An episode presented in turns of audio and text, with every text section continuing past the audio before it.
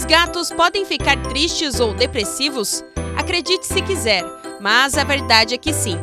Isso pode acontecer pela redução de alguns neurotransmissores ou por grandes mudanças no seu dia a dia. Gatos são muito apegados à rotina e podem sentir bruscamente a falta de algo.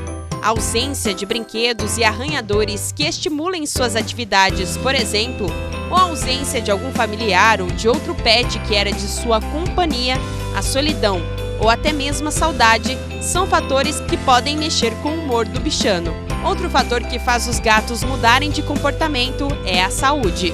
Ao passar por uma cirurgia, é possível que o gato fique um pouco triste também, mas nesse caso, conforme o efeito da anestesia passa, a apatia acaba. Então, como identificar se o pet está triste ou não? Primeiro, se o animal está mais agressivo. Se eu tentar fazer carinho ou brincar com o bichano e ele te ataca no primeiro movimento, esse é mais um sinal de tristeza ou depressão. Segunda dica: se ele se alimenta pouco. Nesse estado de humor meio jururu, é bem comum que o gato triste não queira comer. A fome diminui e a vontade de dormir ou de ficar deitado aumenta drasticamente.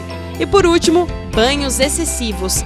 Ao se lamber, além de se limpar, o gato produz um hormônio que traz uma grande sensação de prazer para si. Um gato triste pode tomar muitos banhos só para ter essa sensação e se sentir menos cabisbaixo. Eu sou a Isabela Machado e a gente volta a se falar no próximo Momento Pet.